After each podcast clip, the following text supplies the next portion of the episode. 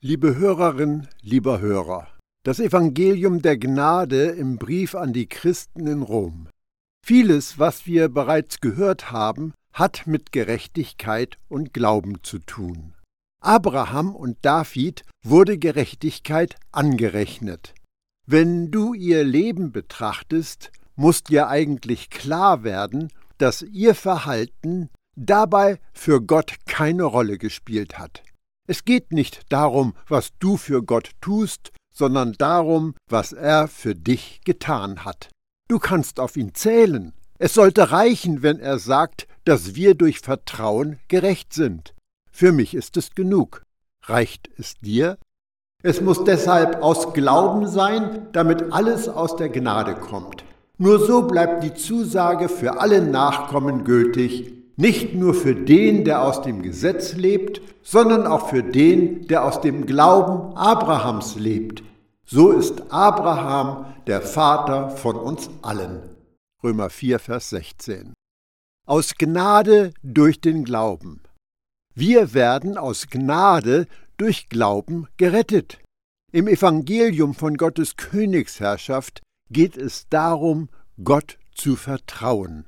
Und wenn du Gott beim Wort nimmst, wenn du dich auf seine Versprechen einlässt und wenn du das glaubst, was er über dich und seinen eigenen Sohn gesagt hat, dann erlebst du die Überlegenheit des Evangeliums über die Religion. Paulus spricht über Gerechtigkeit.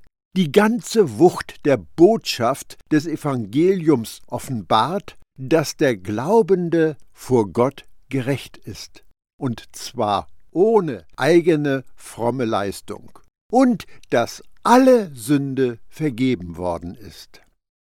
Wie geschrieben steht, ich habe dich zum Vater vieler Völker bestimmt, im Angesicht des Gottes, dem er geglaubt hat, des Gottes, der die Toten lebendig macht und das, was nicht ist, ins Dasein ruft.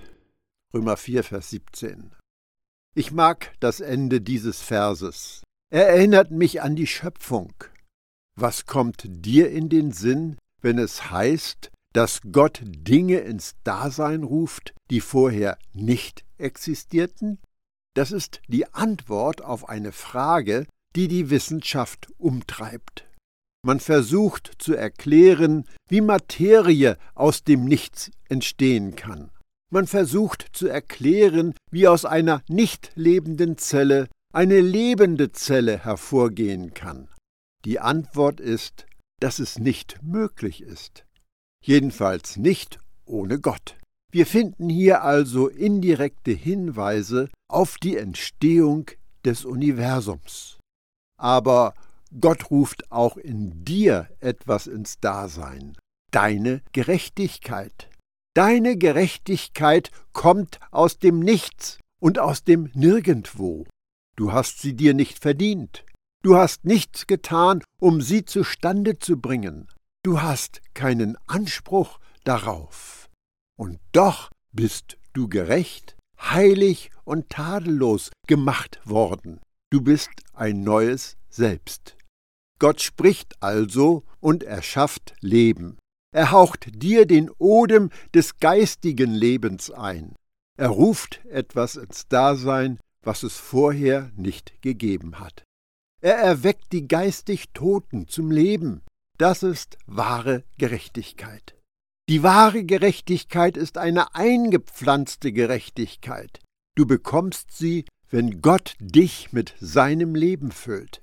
Wenn du Jesus Leben annimmst, wirst du Gottes Gerechtigkeit. Darum spricht Paulus davon, dass Gott Tote lebendig macht. Das gilt auch uns. Wir waren in unseren Sünden tot. Gott hat uns in Jesus lebendig gemacht. Gott ist ein Lebensspender. Das hatten wir als in Adam bitter nötig. Unsere Baustelle war nicht Lügen, Betrügen und Stehlen, nicht unser Verhalten, nicht unser Tun. Unser Schwachpunkt war unser totes Herz, unsere gefallene Natur und unsere gottferne Wesensart. Unser Problem lag im Zentrum unseres Seins. Darum sagt Gott, Ich werde dir wahres Leben geben. Das war Jesus Anliegen. Ich bin gekommen, damit sie das Leben in Fülle haben. Johannes 10, Vers 10. Uns wird kein Programm zur Verhaltensverbesserung angeboten. Nicht nur Vergebung, wenn du Mist baust. Gott gibt Leben, das durch seinen Sohn Jesus in dich hineinfließt. Kennst du das Evangelium und die Kraft, die darin verborgen ist?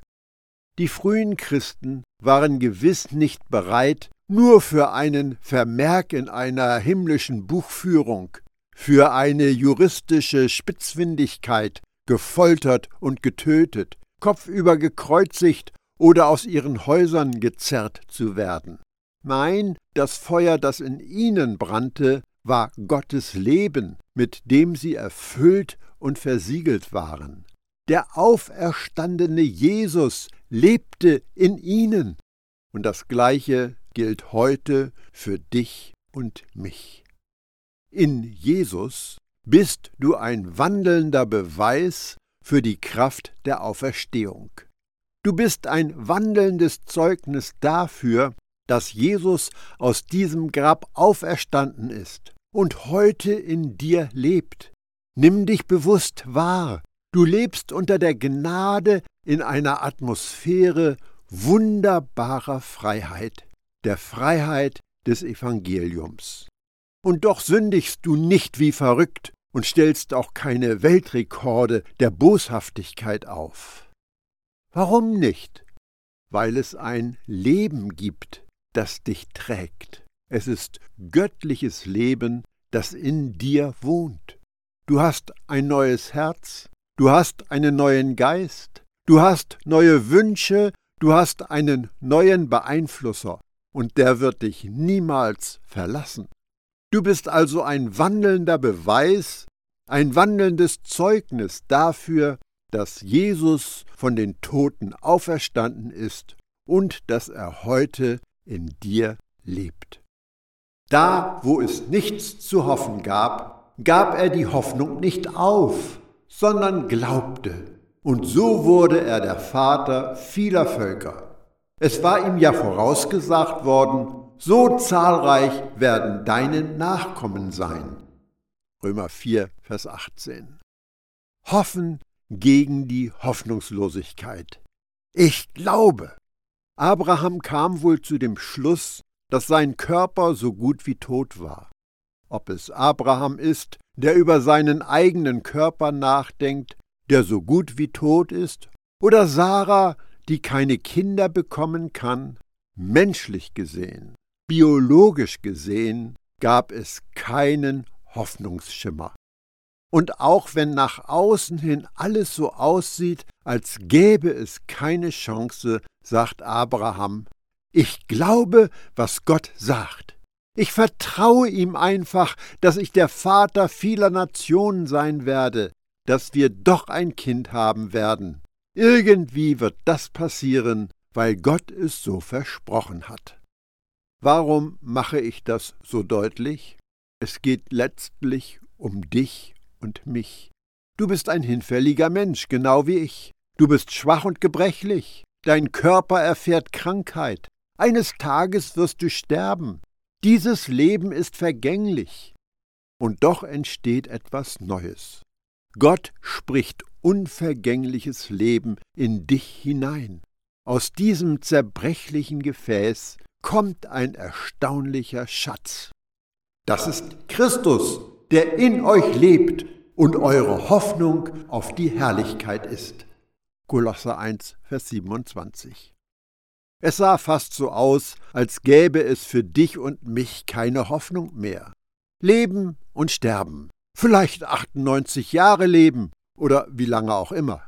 Ein ganz gewöhnliches Leben und dann wusch und weg bist du.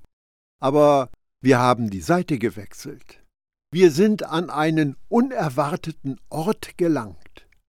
Wir sind in ein Leben eingetreten, von dem wir nichts wussten.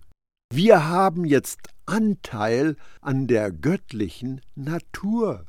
Wir sind jetzt der Tempel des Heiligen Geistes.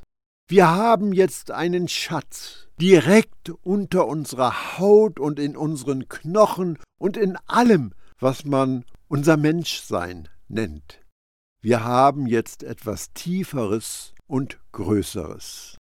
Als es keine Hoffnung mehr zu geben schien und es so aussah, als würde sich nichts Neues am Horizont abzeichnen, setzten wir unser senfkorngroßes Vertrauen in Jesus.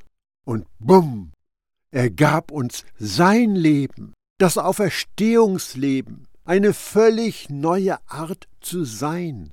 Und nun bist du ein Kind des lebendigen Gottes, des Schöpfers des Universums.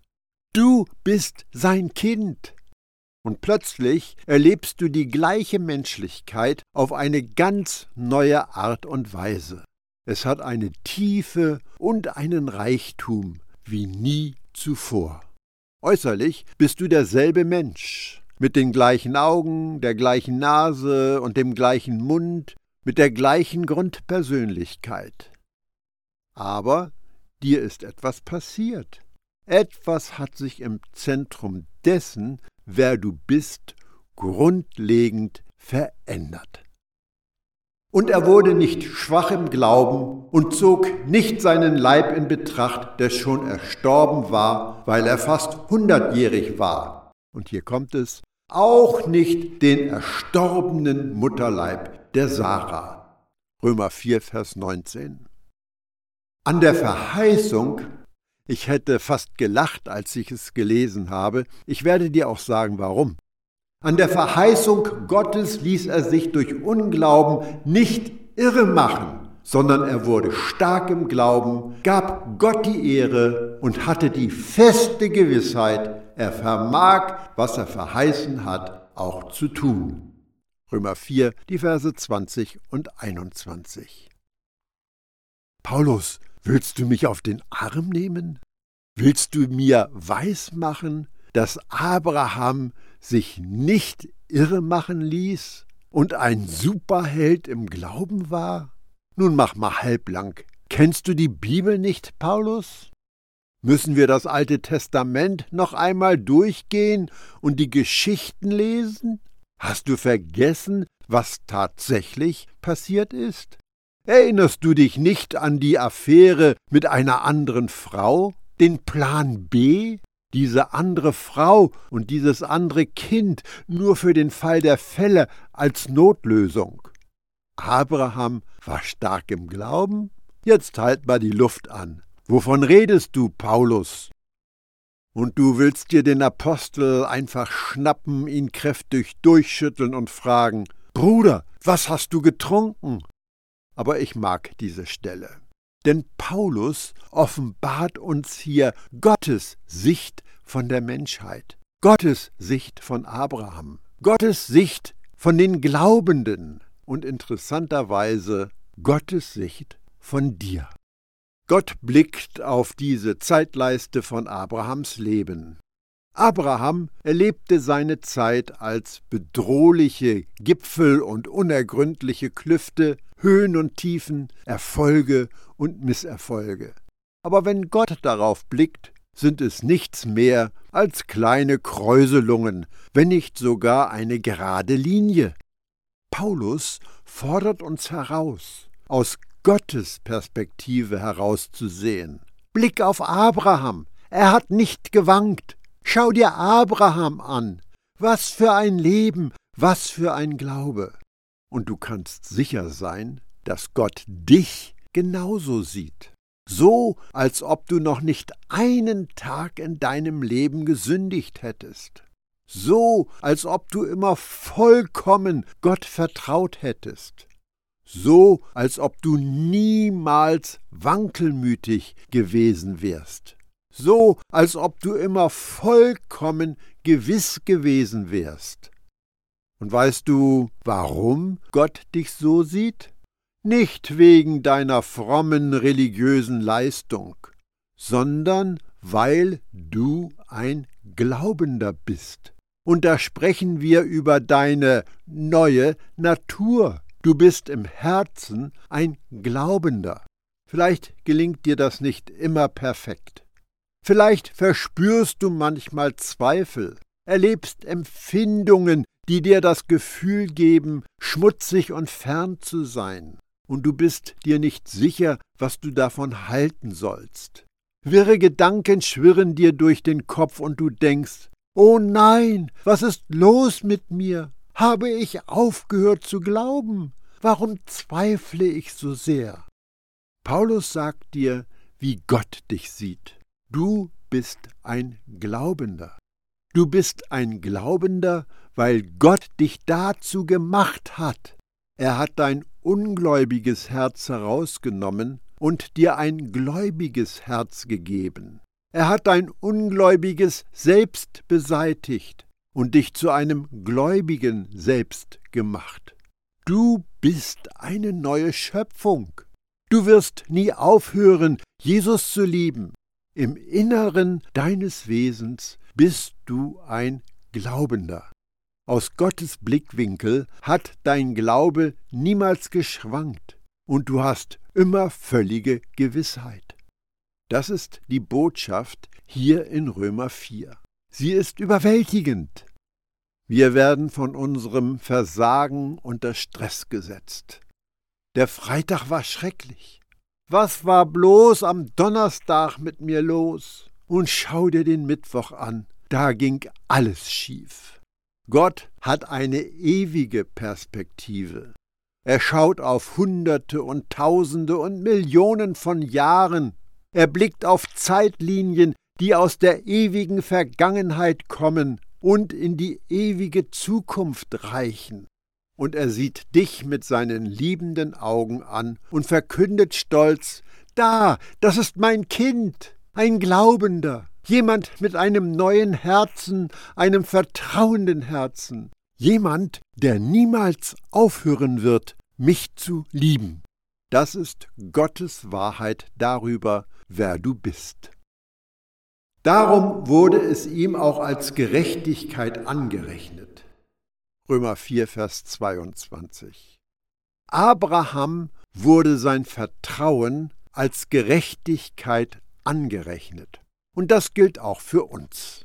Aber wir dürfen nicht vergessen, dass mit uns etwas Größeres geschehen ist, etwas Gewaltigeres als die angerechnete Gerechtigkeit. Uns wurde auch Gerechtigkeit angerechnet, aber wir wurden auch zu Gottes Gerechtigkeit gemacht.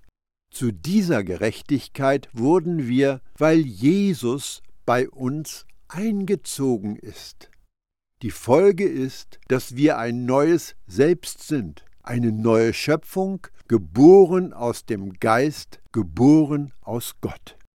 Mir will etwas nicht in den Kopf. Ich verstehe nicht, wie Christen sagen können, dass sie wiedergeboren sind, um dann fünf Minuten später zu erklären, dass ihre Gerechtigkeit nicht real ist. Ich verstehe nicht, dass Christen behaupten können, dass sie aus dem Geist geboren sind, um dann fünf Minuten später ihre Gerechtigkeit klein zu reden und sie als juristische Spitzfindigkeit darzustellen, als Buchungstrick in Gottes himmlischer Buchführung. Und dann kommt das Eingeständnis, wenn ich ehrlich bin, dann bin ich nicht wirklich gerecht. Was bedeutet es aber, von Gott geboren zu sein, von oben geboren zu sein? Was bringt Gott zur Welt? Gott schafft nur wahre Gerechtigkeit und du bist wirklich gerecht. Deshalb wird überall im Brief an die Christen in Rom über die Natur des Glaubenden gesprochen. Gott sagt, du bist ein Sklave der Gerechtigkeit. Sklave der Gerechtigkeit zu sein, ist kein juristischer Dreh, keine Luftbuchung. Es geht um dich und deine Natur. Es geht darum, wer du bist und was du willst. Also gilt, wenn du aus Gott geboren bist, bist du wirklich gerecht. Wenn du aus dem Geist geboren bist, bist du wirklich neu. Gott möchte, dass du das weißt. Denn das ist im Moment der Versuchung wichtig. Es ist wirklich wichtig. Als gerecht angesehen zu werden, klingt wirklich gut. Aber was bringt das dir, wenn die Sünde anklopft? Was bewirkt diese Gerechtigkeit, die nur angerechnet wird, ganz praktisch, wenn der Versucher kommt? Wahre Gerechtigkeit bringt dir neue Hingabe, neue Wünsche. Du hast eine neue Natur, ein neues Herz. Wenn du erkennst, dass deine Gerechtigkeit echt ist, erlebst du ihre Kraft. Sie verändert die Art und Weise, wie du denkst und handelst. Das ist wichtig, denn dann merkst du, wenn niemand dich sieht und du machen kannst, was immer du willst, dass das, was du wirklich willst, ziemlich gut ist. Gott ist gut und er hat dich gut gemacht und er hat dir einen guten Weg geebnet, auf dem du wandeln kannst. Und er beschenkt dich mit Wünschen, die perfekt zu deinem guten Herzen und deinem guten Selbst passen. Du bist gerecht und das ist real. Nicht nur um seinetwillen steht aber geschrieben, es wurde ihm zugerechnet, sondern auch um unsertwillen, denen es zugerechnet werden soll, die wir glauben an den, der unseren Herrn Jesus auferweckt hat von den Toten. Römer 4, die Verse 23 und 24. Das ist eine starke Aussage, finde ich. Abraham wurde Gerechtigkeit angerechnet, aber nicht nur um seinetwillen, sondern auch um unseretwillen. Abraham war ein Vorbild, ein Vorläufer, ein Symbol. Wir erfahren hier, dass der Stammvater des Volkes Israel ein Prototyp für alle Gläubigen des Alten Testaments ist. Und auch Jesus ist ein Prototyp. Hast du jemals darüber nachgedacht, warum Jesus als der letzte Adam bezeichnet wird?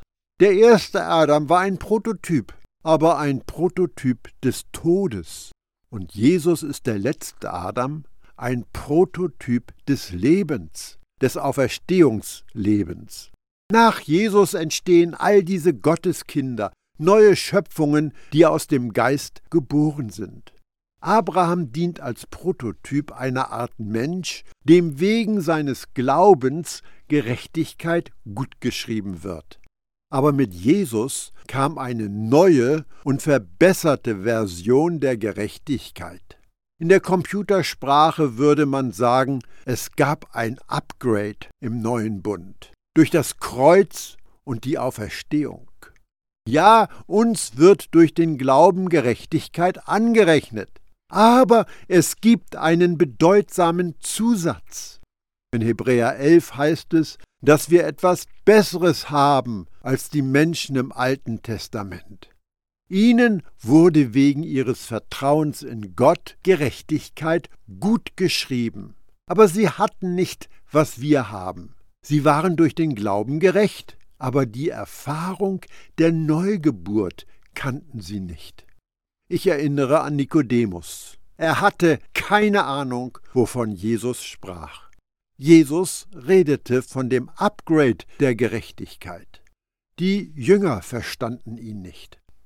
Darum forderte Jesus sie auf, auf die Kraft aus der Höhe zu warten. Und so blieben sie zusammen und harrten aus, bis Pfingsten kam. Und bumm, es gab eine Explosion des Auferstehungslebens in der Menschheit. Und dieses Leben war die unglaubliche, aktualisierte Fassung der Gerechtigkeit.